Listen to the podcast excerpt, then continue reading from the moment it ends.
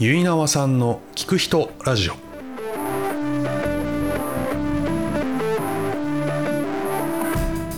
皆さんこんにちは。結縄さんの聞く人ラジオのお時間です。え今回はブランディングプランナー山口達也さんにお話を伺いました。え現在さまざまなお仕事をされておりえこれという肩書きは迷いますとおっしゃる山口さん。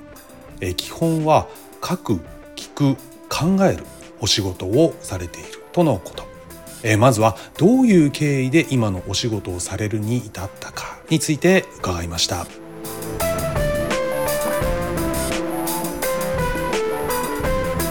したらじゃあとりあえずなんだろうな山口さん。ここ2年ここで仕事してるんですよね。ここで仕事してます。そうですよね、はい。仕事ってじゃあ何してるのって言ったら 何何なんですか？仕事ね何してるんだろうな。なんかいろんないそのプロジェクト単位みたいな感じです。常に一個つなんか決まった仕事をずっとするのではなく、うん。時々で変わっていくみたいな感じ？そうですね。どう説明するのがいいんだろうな。うーん。いつも形容しがたいんですけど。はい。でも基本的に書く。書く。か聞はい。くか考えるか。大大体この3つ。へ単独か合わせ技かーみたいな。感じな気がします。なのでどうだろうな。例えばさっきのあの水木の妄想アーキテクツっていう会社だと彼女はあの絵を描く人間なので、はい。絵を描いたりとか、うん。その絵を描くにあたってのこう要素をお客さんが抽出しなきゃいけないのでおそのインタビューとかワークショップとかえそうかそうかそうか。で人前に出る。はい。人前に出てあんな感じでわーわーいっぱいしゃべるっていうのがはい。得意なんでそういうのをやって僕がそれ以外全部みたいな、うーん。ああなるほど、うん。感じですね。なので本職ではないですけどあの会社のホームページをコーディングはできないんですけども最近便利だからああそうかそうか。ノーコードで。作ってはいみたいな、あ作ってとか。そういうのもやるんですね、はい。へえやったりとかもしますね。うーん。私うん。難しいな。例えば今年今やってるってな、はい。これみたいな。今もいくつかのことを並行してやってるみたいな感じなんですか？そうですね。あん うん。あの会社の場合はもう2人しかいないようなそっか感じだからもう本当に全部。バックオあフィスもやるし営業資料とかホームページも作るしあああそっか。ヒアリングするってなったらじゃあこういうふうなそれこそ聞くですよね、えー。問いの設計をどうしようかそういうのをやったり絵のコンセプトこれがいいんじゃないかとか考えることをやったりっていうのが結構最近はうん。多い半分半分以上そんな感じ。ん。別のお客さんとかだとうん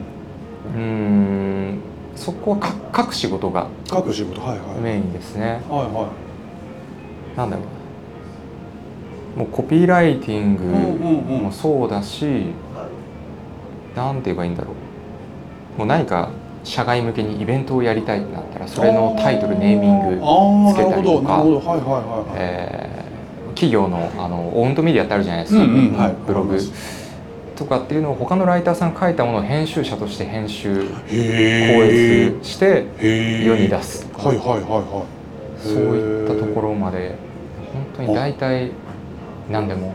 唯一営業だけ一切できないのでえ一切できない。できない。はい。やらないではなくてできないうん。やれない。やれない。やりたくもないしやれない。あまあやれないからやりたくないあそっかそっかそっか。映画じゃちょっとやらないけどみたいな感じで、それ以外のはもうほぼほぼいろいろほぼ、うん、へえそうなるとやったことないことだって当然出てくるわけじゃないですか。あ出ます出ます。でもそれにもちゃんとまあトライしてってやって、まあ、やればできるようにはなると思うんですけど。大体のなんか物事って相当な専門知識必要なものじゃない限り、まあある程度は追いつけるような気がするので勉強すれば。へえあじゃあちゃんとそれに伴った勉強とかも知ってができるようになってって、ね。だから例えばじゃあ1年前はできなかったけど今やっぱ仕事を通してできるようになってることが、うん。まあ、一つの武器になってたりとか。気づいたらみたいなそういう感じありますね。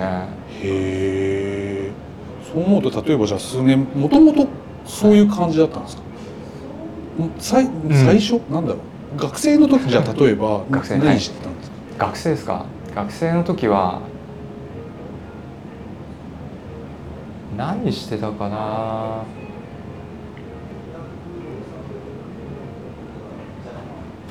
大きく3つ。大きく3つは一つは、えー勉強。い勉強はです。いで、うん。勉強まあもともと好きっていうのもあるんですけど、うん。試験期間中って勉強しなきゃいけないじゃないですか。当たり前ですけど、まあまあ試験前で、はい、はいですね。バイトできないじゃないですか。できないですね。非常に非効率だなと思って、はいはい。自分でおそらくこの問題が出るしそれに対してのアンサーはこれだからっていおうう予想問題集とか回答を作って友達に売るっていう やってやってました。何それ。初めて聞いたけど。えあそんなことやってたんですか？そう。へえそうそういうことをやったり。それをじゃあかちゃんと買ってくれる友達がいたいましたいました。でその問題が出るんですか？出ました。ちゃんとみんな評価えすごいそれ。とかそういうのを。えすごい。と取れるように。へえ一つちょっとじゃあ違う次元のことをしてるって感じですよね。普通だと試験や、勉強して試験受けるみたいな。そうなんかもったいないなってせっかく勉そ強して。おおなるほど面うん白い、まあ経営学部だったっていうのはあるんですけど、ああはい、うん、なんかビジネスのままごとでも一個でもやっといた方がいいんじゃないかみたいなそういう感じでことがちょっと発想が一個そこに付け足されるみたいなことが、そう。へえ面白い。ね、別になんか法を犯してるわけじゃないんでいいんですけまあど、まあまあ、そう。はいなかなか嫌な仕組みを考えて試験の前日に近づくほど値上げするっていう恐ろしいシステムを考えてやってた。ちゃんとそれで買う方は人いるんですよね。すごいそれ。そう最初なんかね1,000円から始めて、はいはいはいはい。1万円だけど買うんだお前 でも確かにそう、あめっちゃすごいそれ。ねへえ。サボる人は、はいはいそうですよね。ね、ニーズあるもんだなとか。へえあ面白い。あそんなことしたんですねっていうまあ普通に勉強も好きだっうんうんうんてやってたっていうのと、はい。あとはあの塾のチューターというか、シューターはい、うん。塾のアルバイトしてたんですけど、うん。講師じゃないんですよね。うん。教えるんじゃなくてあの映像授業の予備校だったんでそう DVD の中で別の本当プロの講師が喋ってるのを聞いてあなるほどってやってはいいいるんだけどもちろん映像だからこうやってる子としてはモチベーションが持続しないことも往々にしてあるのでそういう受験生の子たちを56人を1チームにしてもう今でいうコーチングですよね一人一人になるほどうん、今週、まあ、映像授業なんで何コマ見る、やるとか、はいはいはいはいどういう勉強するとか、お互いライバルだけど最近どうみたいなっあファシリテーションですよねあ面白いはい、っていうのを1年とか1年ちょっとかないバイトで。でずっと教育でやってましたね、それはかなり今の基礎になってそうですよ。ね今に繋がる感じしてますよね、はい。えなるほど。はいはいはい。そう。なのであのストレングスファインダーってあるじゃないですか。あありますね。はい。僕個別化っていうのが1位なんですね、うん。一人一人の個性見極めてこういうのが合ってるんじゃないかみうたいな、ん。直感的にイメージできるっていうのはいが多分原点がそこにあってへえはいはいはいそうはい。直感的にイメージできるんですか？わかります。わかるんだ、うん。その方をなんとなく。まあなんか話してる中であこの人はこういう感じみたいな。そうです多分こういう言葉は嫌いだなとかこういうこと好きだろうなとか。だから本当どんどん余談になっていってあれですけど。ああいえいえいえ。お店選び好きなんですよね。お店選び？っそう。ていうのは？この人とあこういう属性の人とこういう場面で、うん。えーこういう前提で食事をするあことになった。あはいはいどの店が適切かみたいなああるじゃないですか、はいはいありますね。シックに行った方がいいのかとか、はいはいはい。もっとわちゃわちゃカジュアルに、はいはいはい。イタリアンで喋った方がいいのかとかっていうのをドンピシャで当てていくっていう結構で当たるんですね。でそう結構こう自分で言うのもあれですけどいえいえ。この店いいねみそたいな。のためにはお店も知ってなきゃいけないですそうね。選択肢をちゃんと自分の中で引き出しというか。る程度まあ人なんですけどそれうん、は、はいはいはい。じゃあこの方だったらここ行った行くのがいいかなとか、ですね。へえ仮に手札になかったとしても、はいはい。食べログとかいろんなの探して、うんうんうんうん。多分この内装外見メニューだったらいいんじゃないかみたいな。あ面白い。それ好きなんですよ。ね好きなんですね、うん、多分好きというかもう無意識でやってる。やってるんだっていうごめんなさい言わはいないでしたけどはいはいはい2つ目はそう、うんうん。教育の話、うん。3つ目なんいや3つ目があのこれはサークルうでん。バンドコピーバンドあやっててそうだ。僕はギターをそうだ。そうですよね、はい。そっかそっか。どういう系でしたっけ？本当に日本の邦楽ロックですね。うーん。そうだ聞いたことあります一回なんか。あれなんか後藤さんのやつというかあれあー。聞きましたよね。はいはい高知のやつでそうですよね。あれ聞きましたね。ね。そうだそうだ そう一緒にスタジオかなんか入ったんでしたそうっけ2人で入ってああでもないこうでもないって言って後藤さん困らせて。ああそうだそうだ。あ今もやってます？いや最近全う然ーんそっかそっか、うん。へえ。やってないですけど、うん、でもなんかずっと同じことをやってるような感じですね。そうバンドもコピーするのはまあいいんですけど、うんこのライブだったらこの曲順でとかっていう 個別化してなるほど。最大限にこう価値を上げようとする癖それが好きなん多分じゃないですかね。どっかしらでうん。いずれのやつやるにおいても、うん、山口さん自身がそういうのをこう気づいちゃうというか。そう。多分こっちの方が面白いとか。ああそうした方がわってなるでしょうはいはいはいはい。なるほどあそれが今の仕事にちゃんとこうつかつながってもいるでしょうし、うん。それぞれのクライアントさんだったら、はいはい。王道とか土星論で言ったらこうだけど、うんうんうん。こっちの道で行った方が多分いいだろうしとか、そうん。それ喜びますよねきっと。クライアントさんは。あそうだよねね喜んでいただけてるといいんですけどあでもまあまあそう。まあまあそうですね。ん。へえすごい。そっか。なるほど。じゃあその学生時代の頃に、うん。まあ、いくつか取り組まれていたそれらが、はい。今にこうなんかこう、うん。つながっていてっていう。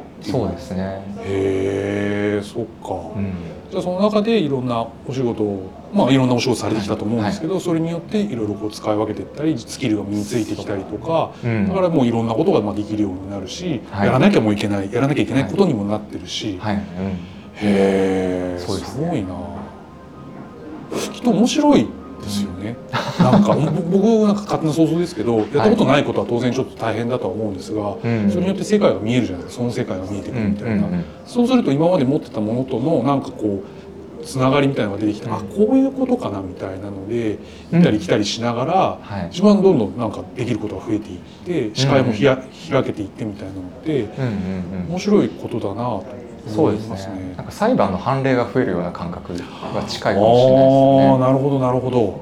大体この事件の場合はこういう判決になるみたいなのあるじゃないですか、それが、まあ、王道のパターンはあるんだけれど、はい。この人の場合ははい。その判例がちょっとずれるというかこっちのパターン新パターン来たみたいな。はいはいはいはい。感じで頭の中で多分無意識で体系類型化されてるような。気がします。うんうんうんうん、それが仕事やっぱりこなして長長くやってることによって判例がどんどん溜まっていって、もう守備範囲も広くなっていって、そうですね、まあ、うん。人と話してたらうんうんうん。多分分かってくださるはいはいはいはいはい。そううですよね。うん。そうなりますよね。ね、これもこれは僕の多分バイアスまみれの経験だ。経験。則ですけど経験はいはい。声が似てる人って正確にいません？えそれちょっと待って初めて聞いた。声が似てる人は性格が似る？はいうんはいはいどういうことですかそれ？えめちゃめちゃ仮説。うん間違ってる気はいはい。いいいい100%いいですけど、はい。声が声質が似てる人って、うん。僕的にはやっぱりまず性格に似てるなって思います。で、なんでかなって思うと、うん。声の出し方っうんてまあ先天的な骨の構造とかもあると思うんですけどこう話し方とかによっても左右されると思うんですよね、そいわゆる育ちとか家庭環境とかによって、だかなんかそういうのが面白いことに声が似てる人に過去を紐解いてそれこそ聞く人的に話を聞いていくとはいなんか似てるんですよ。へえあそうなんだ。親とか兄弟とのあれこれがあって、はい。なんか親がいろいろ強く言ってきたりとか押し付けがましいとやっぱ自分の意見言うに言えなくてうんなんかどこか詰まったりとか、い、ううん。うってなっちゃあ、ったりとか、はいはいはい。えーあそういうのをじゃあ今まで関わった方でちょっとこう、うん。気づいた部分。そうそうそうそう。へえたまになんか憶測で釜かける感じじゃないですけど、はいはいはい。もしかしてこうですかみたいな感じで、んうん過去の話を聞いてみると、はい。当たってるえなんで知ってるんですか？みたいなえー、すごいそれ。あそう不思議なんですね。なことにあったりするんですよね。へえでもそれはちゃんと山口さんがそういう視点を持ってるからこそ気づくことだろうし。うん、なんかどこかね共通ある項みたいなものがもしれない。ですね。えー、それでもずっと持ったままやってるときっとそのうちね判例が判例というか例が増えてくるとそうそうそう。なんかね出てくるかもしれないですよね。なんか最近これ良くないことでもあるんですけど、うん。この人の声合わないなって思ったら仕事しないようにするとか。声で判断するんだ。関係性とかもちょっと考える、へえうん立ち止まって、あ。うん、逡巡して考えて本当にいいのかとか思っちゃうそれす時もごいな。それちょっとなんか動物的な感じもしちゃいますね。若干本能ですよね。そうですよね、な話として例えばお仕事の話としては面白いしやってみたいけど、うその担当の方の声が嫌だから、うん。やりませんみたいな、そうね。でも大体声合わないなって人話合わないんですよね。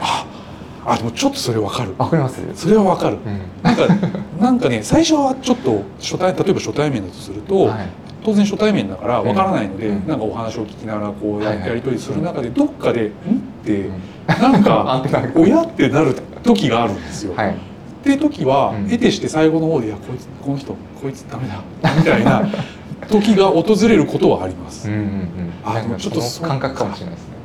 へえなるほど。うあ面白い。そうすごい本能的だし声で判断するのか。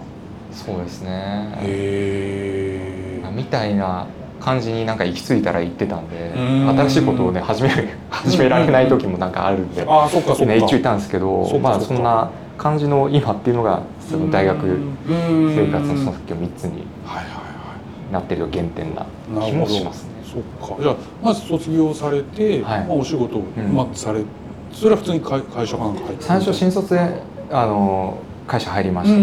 入ったのが IT の広告代理店ん。の会社で大手のはい。1000人ぐらいいるようなところだったんですけど、広告やりたくて入ったんですけどはあのできなかったんですね。広告が広告広告のコンサルティングとか、はい。はい。はい。で国際事業推進部なるうん。海外の拠点のうん。バックオフィス全般みたいなのを担う部署があるんですよ。うん。そんなものは新卒の説明会なもちろん出てくるはずもないよそっかそっか。うな裏方の裏方みたいなはいは部署でなんだその名前はみたいな感じで入って、まあ、バックオフィスの仕事なんである程度の正解が求められちゃうんですよね。ああなるほど。海外拠点だから多分ベトナムの拠点の方の給与を計算してうん。ベトナムドンで振り込むみたいな感じのをやって、うんうんあなんかみんな似た名前で全然めっちゃ間違えそうなんだけどはいはいはいはい。ゼロ多いなとか、はいはい。そんなのやってたんですけど、まあ、うん慣れてくると、うん。まあ、答えがあるから成長を感じられないんですよね。これ僕が入った2015卒はいはいはい。なんで、はい。まあ、AI って言葉も全然出てないまだロボット神くらいな感じですね。うんうんうんなんでこれは明らかにロボットにとって変わられる仕事だろうっていうなるほど。気がすぐしてそれが怖くて、うんうん。はあもうすぐやめよう。っていう。はいはのがあって1年半ぐらいやめたんですよね。で辞める時まあ、辞める直前もちろん次どうしようかなって考えるんで、あれこれいろんなところに言いふらしてたら、うんさっきのその大学生活でうん。やってた塾の予備校の先輩、うんアルバイトの先輩がはい。学生時代からいわゆるキャリア教育えーのスクール授授業というか、社会に出てから必要な考え方とか、うん。プレゼンみたいなスキルとか、うんまあ、そういうのを学ぶ私塾みたいなものをや,、うん。やってて、はい。で僕も教育さっきの話で興味があったものだから、はいはいはい。達也来ないか、あ面白いかもねみたいな感じで、へキャリア教育とかねあんまり言葉としてもそこまでまだ普及しなかったからうん。いいかと思ってそこに入って、ん。1,000人から2人の会社はいはいはい。に なってっていうのが、まあ、2社目ですね、はいそんな感じかな。で2社目はもちろん2人しかいないんで、うんあのでその時からはやっぱり営業的なのすごい苦手。ところがあったから表にあんまり出ずうん裏方全般みたいなうんうんのとか、うん。うん。まあ、生徒がいるからその人たちああそうかに対してねね。うん。はい。さっきの塾のやつと一緒な要領で毎日毎日ずっとキャリア面談してっうんていう日々を送ってました。うー。んあそっか。それも今につながる感じはしますよね。もう同じですね。やってることは。へえなるほど、うん。はいそうで、えーそしたらその時にその201617年の時にうん。OB 訪問ってあるじゃないですか就活はいはいはい。わ、かりまますわかりますはい。そう。OB 訪問のマッチングアプリっていうのができた年だったんですね。黎明期で。はい。そう。いろんな学生が別に自分の大学の先輩でない人にうん。も全国オンラインでもいいから相談できるみたいなマッチングサービスがあって、うん。で僕そのキャリア教育もやってたのもあるし、うん。その延長線上そもそもなんか人の話をうんうん聞くのがゆうなさん同様好き好んでたとこもあるから、うんうんその転職前の段階から、うん。サービスローンチしたぐらいの時から使ってたんです、へーではいはいはい。それずーっと2社目入ってからも趣味でも,、うんもう趣味か仕事か分かんないですけど、やってったら、うんそのアプリの中でその年のその年一番面談に乗った人面談数も多くかつうん学生からの評価が高いっていうのがなんか星5とかなんかそういう感じで可視化されるサービスだったああなのるほどなるほど。ででそのそのなんだ称号じゃないですけど、はい。あ。なんか評価をいただいてっていうのがあったんですよはいはいはで2社目ちょっと人間関係でいざこざあって辞めざるを得ない時あったんですけど、はい。で辞めてあと3社目うん行く時に、そのマッチングアプリの評価を聞きつけたその人事界隈の採用のベテランちょっと有名な方がいて、その人がななんかすごい学生の話聞くとうまいよそれいろんなシステムっていうのを聞きつけて、話したいですあ。ちょっと別の方仲介してセッティングあしていただいて、でそう僕あの会社辞めたんですって話言ったら、あじゃあ一緒にやろうよみいたいへえあすごい。な感じになったのが3社目の出会いで。その方がそうもともと人事ででやってたんですけど、うん。その方も独立して、まあ、採用のコンサルティングの会社立ち上げられた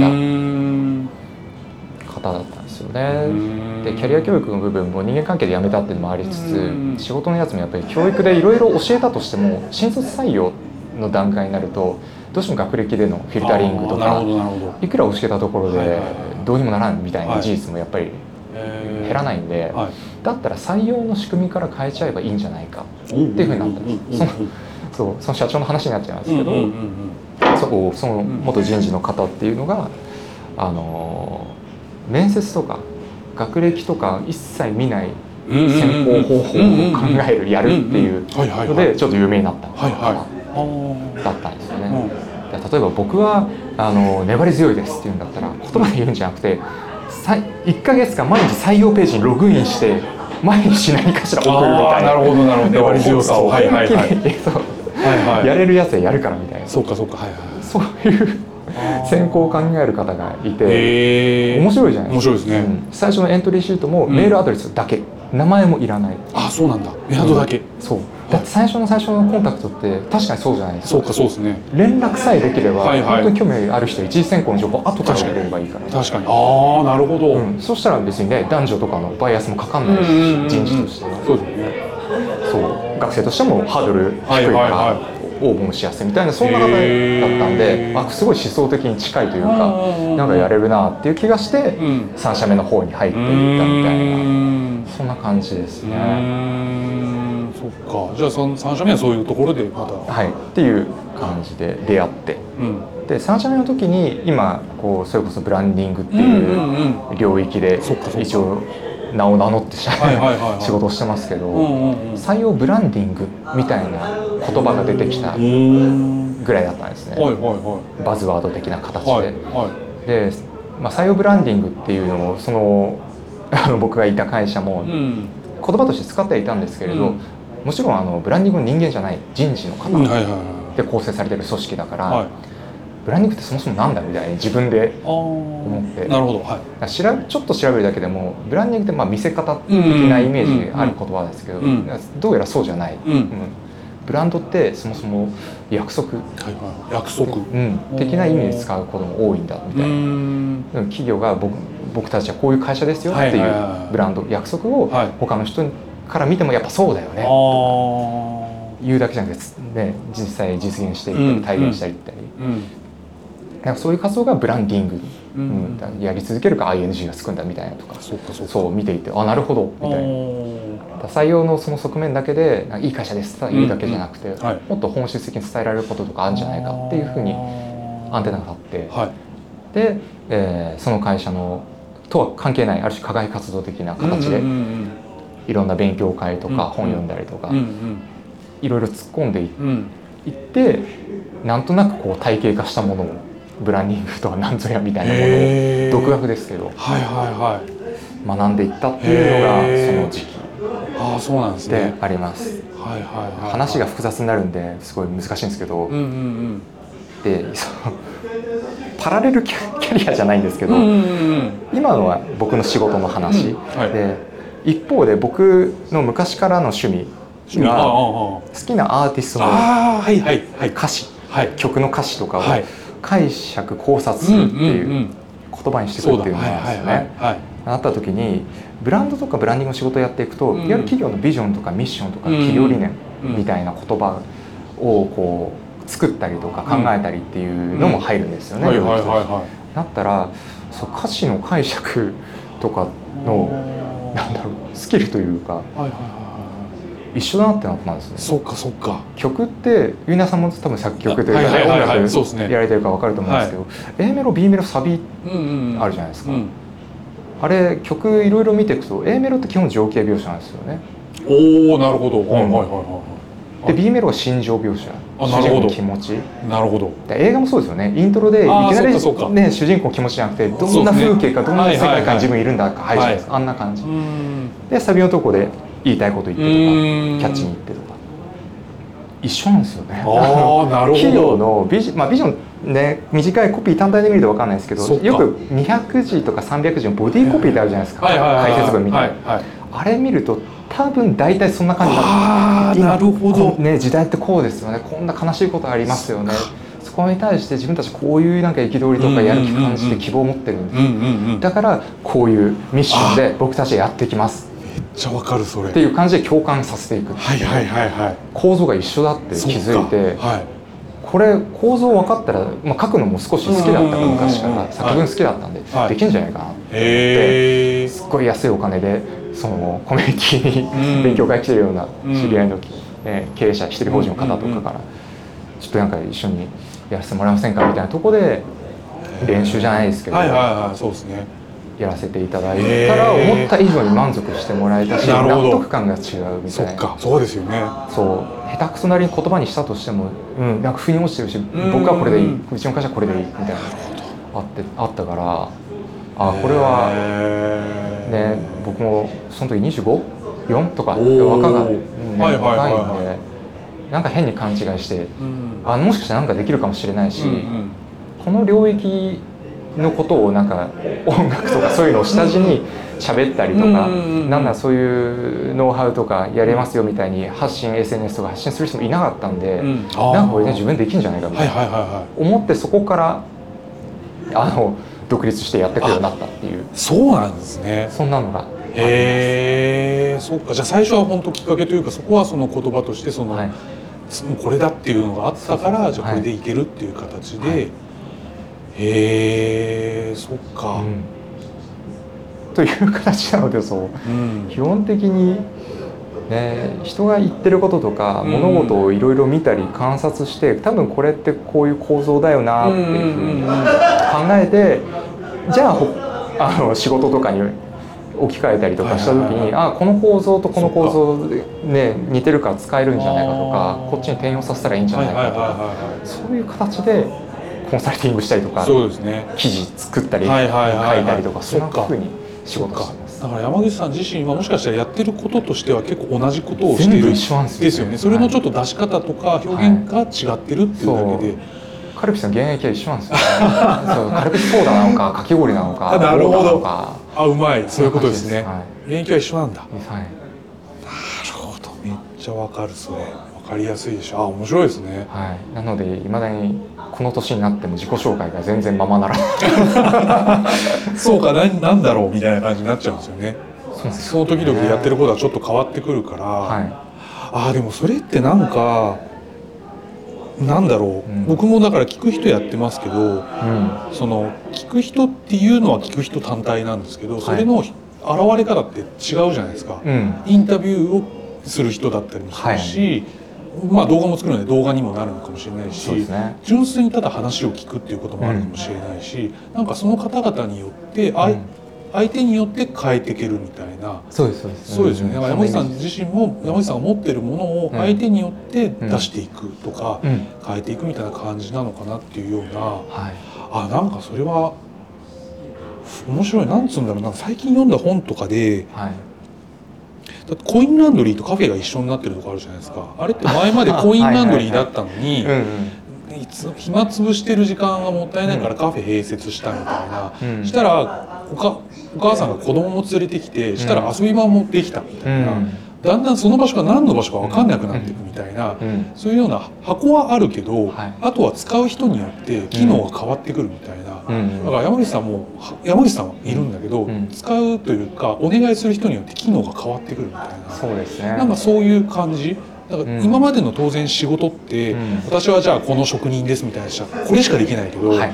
どうやらうん。今これからは結構何でも、うん。あだったらこの感じでやりますよとか、はいその広くやる感じ、うん。で他のこともやる知識を持ってるから、うん。ちょっと水平的にこっちのアイデアもありますけどみたいなので、なんかキャリアの話にもつながってくるのかなみたいな山口さん自身がやられてること自体が、うんうん。まあ、結構新しいもうもう新しくないのかもしれないけど、でもだいぶ新しい分部分分野な感じがしました。うん。んなるほど。まあ、自分の性分的にもこうあなたはこういう人ですよねって枠にはめられるのがあんまあー。好きではないとこそっかそっかそっか。甘くみたいな部分はいはいもあるから、はいはい。人によっては多分僕のことを採用の人って見るあー人もいれば、ね。ブランディングっていう人もいれば言葉の人っていう人もいるんでももうそこは好きなようにそれこそ解釈してください。そうですよね。感じで。じゃあ例えば言葉のお仕事をお願いし,、はい。てるくださる方がいたとしても、はい。あれどうやら山口さんは、うん。なんかこっちもできるからじゃあこっちもお願いしよううん。みたいなことも起こってくるみたいな。あまさになんかそんな感じで仕事を最近はしてます。へえ面白い。あなるほど。うん。僕としてもちょっとそれは理想的な感じというか僕はいはい。もその、今聞く人をやってる中で、うん。まあ動画もともと動画の人が、うん。あれ聞くのもできるのみたいなはいはい。ことでそっちがつながっていったりとか、まあ、逆もあったりとか、うん、まさに。ですよね。なんかそういうのはで自分の予想してないとこに連れてかれる感じ、そうそう。そうなんですよね。うん、そう。あの質問じゃない、えっと、インタビューされる時にあの最初にメッセージで、はいはい。好きなことを聞くかもって言われたんですけど、僕好きなこと全然今ないんですよ。ああそっか。コロナ禍入ったぐらいか34年間もうワクワはいはい。クすることが全然ないっていう日々を送り、はい。後藤さん家に半年間詰めかけて あそれ知ってる。皆さんもいらっしゃいましたけど、そんなことをやってたんですけど、へだからもう開き直って決めないし考えない、うんどこに連れてかれるか分かんないところに身を投じるっていう、ああその時はじゃあなんかどっか決めなきゃなみたいなことを思ってたってことですかねそうだからワクワクするものを持たなきゃいけないないみたいな自分でそう貸してたみたいなところがあれこれやったこともないこととか読んだことない本とか作品を見たりとかしても全然何とも変わらないからそっかそっかそっか。もういいや。だったらやりたいことある人に乗っかっちゃって、え好き勝手俺使ってくれと、えじゃあ今はそういう状態、はいそうです。で今もまあそれ好きなことっていうのはまだわかんなんか特に感じだけど、でも今やっぱりお話聞いてると好きなことがそもそもやっぱりうんその分析的な視点とか、あはいはい歌詞のこととか、うん。やっぱりもともと持ってるのをうん。普段から実践してるというか、な。んか探求心も強いですし視点もメタな視点で持ってたりとか、はい。そういうのがすごく好きなんだと思うんですよね。そういう性分というか、はいやっちゃうみたいな。そうですね。多分そうだから20代20代前半から中盤はそれは好きだったんですけどもう当たり前なんです。歯磨きみたいな感じ。ああそうかそうか。歯磨き好きでも嫌いなきゃできるじゃないですか。そうそうそうそう確かに確かに。そうですね当たり前あんな感じではい。自分がワクワクするかというとそんなによっぽど何か複雑なものの構造を見抜いてはいはいはい。あこれはってなったらワクワクしますけど。そうかそうかそうか。そうじゃないとめったにならなくなっちゃって。えー。ああ面白い。なるほど。はいそうなんですよね。はでもねやっぱりこう分かんないところに身を投じるっていうふうにすると回り回ってその身を投じる先の人あはいはいはいはい。のやっぱその個性をどう生かすかとかそうか。そっちに戻ってきたのはそれがやっぱ好きなんじゃないですかね、うん。個別化して、ねそうですよねそれのファイナンス、そうですね。やっぱそこがもう勝負としてあって、その方を見て、うん。個別化声が気に入らなかったらちょっとやめとくけど、よく思います。いやいやいやっていうのはすごい面白いな、そうなんでしょうねそう。だからそうですね。全然なんか組織を相手にする仕事も嫌いとかで全くないんですけど、うんやっぱり対個人とかうん。うん目の前に人が見えるかどうか、はいはいはいはい。本気でやりたい人がいるかどうかが僕のモチベーションにめちゃめちゃ左右するっていうのはここ12年とかでよくよく感じたことですね。あでもそれまでは感じないけどこの1年でそれを感じるようになってきたみたいなことうん、妄想アーキテクスね高松瑞希をそうずっと相手にしてるとへよく感じますね。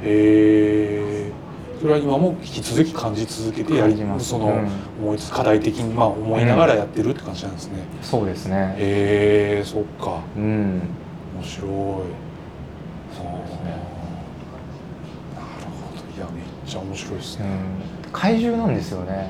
あの、た怪獣ですよね。うん、高高あ松英二君はいはいはいがはい。怪獣。あそへう。大体僕も人のことは言えないけえ、ど、独立する人ってまあ社会不適合だから 独立するのあるじゃん。まあまあまあまあ最近のね時代性的にかあんま関係なくなってきてるけど基本はそう。そうですね。じゃないですか。はなった時にこう独立する人でないがしのパワーがあるし、うん。エネルギー源があるから、うん。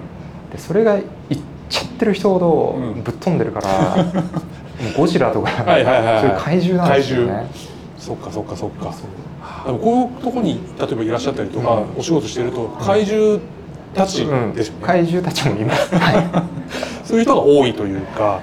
そうそう、あまあそうね、コワーキングスペースだから好きっていうのはあり的ますけどね。なまあそっかそっか、うん。だからこその出会いとかも当然あるでしょうし、うん。面白い方にも出会うでしょうし、だから怪獣生きづらいから それをどうやったら生きやすくするかとああかそっかそっか。ほっといたら死ぬ可能性もあるんですよね。ああそうかそうですよね。あでもエネルギーーすごいから怪獣って。確かに確かに。こっちの方向だったらなんか花咲くんじゃないのとなかるほど。やっていくとめちゃめちゃすごいことになったり。ああそうか。だって彼女はあのビジョンね企業のビジョン1枚の絵で可視化するってビジョンイメージボードってサービスあるんですけどそれ本人絵描き始めたのこの12年あそうなんですか。とか3年くらい？とか。ええもともと独学ですよ。あそうなんですか？美大も出てないですし。へえ好きで書いてたみたいなのあるかもしれない。学生時代に好きで何ノートの隅にあ漫画描いとかははいてはいは美術部でもないクラスで23番目うまいかなくらいですよ。いへえそれが今や。そう。ただ彼女は細かい絵が好き。はいはいはいはい。だし細かくな んていうんだろう。こう一つの枠の中にめちゃめちゃ情報量詰め込むああっていうか。そうですよね超絶できる。なぜかできる。確かに。ああそっかそっか。確かにそれは差異差異ですよね。その他の方にはできないなかなか。っていうのがへー。そうちょっと特殊な感じであったから。そっか、ね、企業って言いたいこといっぱいあるじゃないですか。ビジョンなんてあの一言で僕はコピーライターのそれ言うのもあれですけど、はいはいはい。言ったところで全部わかるわけがなくて。そうですよね。そこの表現になりますよね。ああくまで雰囲気とかスタンスしはいはいはいか伝わりきらないとこを1枚入れて可視化できるっていうのはすげえな確かに確かに。できるだろうなって思ってやってみるって言ったらできちゃったっていう。へえなんかそういうのを見てくるから、はい。うん。まあ、そういうのはワクワクしますよね。そうですよね。あーそっかそっか。こまでこの人の、うん、いろんなものを踏まえた上での、なんかある種の最適解みたいなものっていうのがうん。たまたまでもなんか見出せた時はなるほど。面白いですよね。面白い。あでもそこはやっぱワクワクする喜びだし好きなことなのかなっていう感じうん。がし,、しますね。そうですね、えー。まあ、本人もすごい素直なうんうんうん子供みたいな人だからうん。どうって言ったらやる、ううん。んなんか跳ね返すってことをほぼしないのでよっぽどじゃない限り、頭が凝り固まってないしそこは、はいはいはい。うん。そういう前提もねもしかしたらあるかもしれないですけどね、うんうんうんうん。言われたことをまずやってみるとか、うん そっかそっか、うん。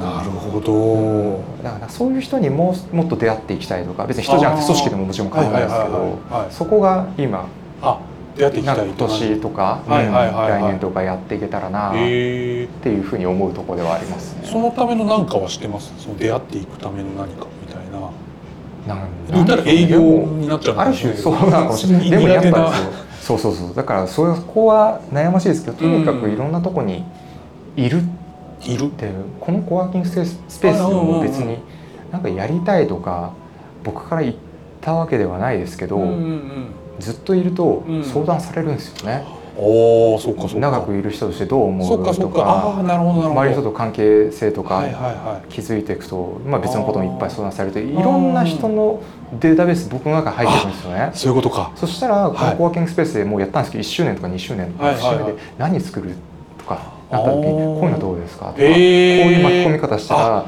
面白い。ね古くから来てる古参の人も新規の人も一緒に楽しめるじゃないですかとうんうんうんうん。かあなるほど。全部にアンテナが立ってくんで。そっか。だまずいろんなところに顔を出しているはいはいはいはい居続けるっていうのはやるかもしれないです。ね。えー、なるほど。でも確かにそれが何かのきっかけになってね次に新たなところにつながっていくっていうのがあると思うので、うんはい、ああ面白い。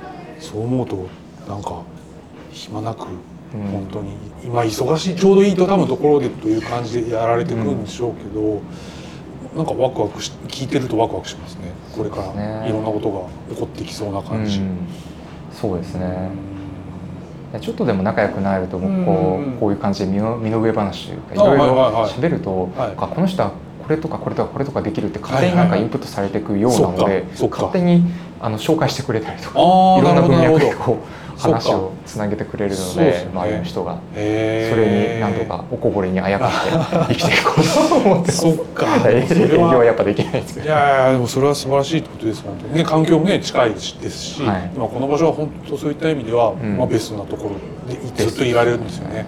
居心地いいですね。めっちゃいい。そっか。なるほど。いやそれは。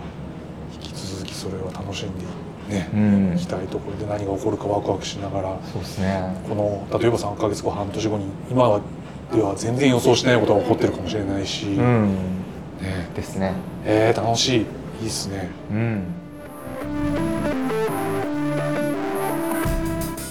ブランディングとは何ぞやを独学で学ばれたという山口さん。自身の得意とする個別化そして構造分析的な視点をさまざまな仕事に生かしそして肩書きにとらわれないワークスタイルは今の時代だからこそと思いました。山口さんありがとうございました。それではまた次回結菜さんの聞く人ラジオでお会いしましょう。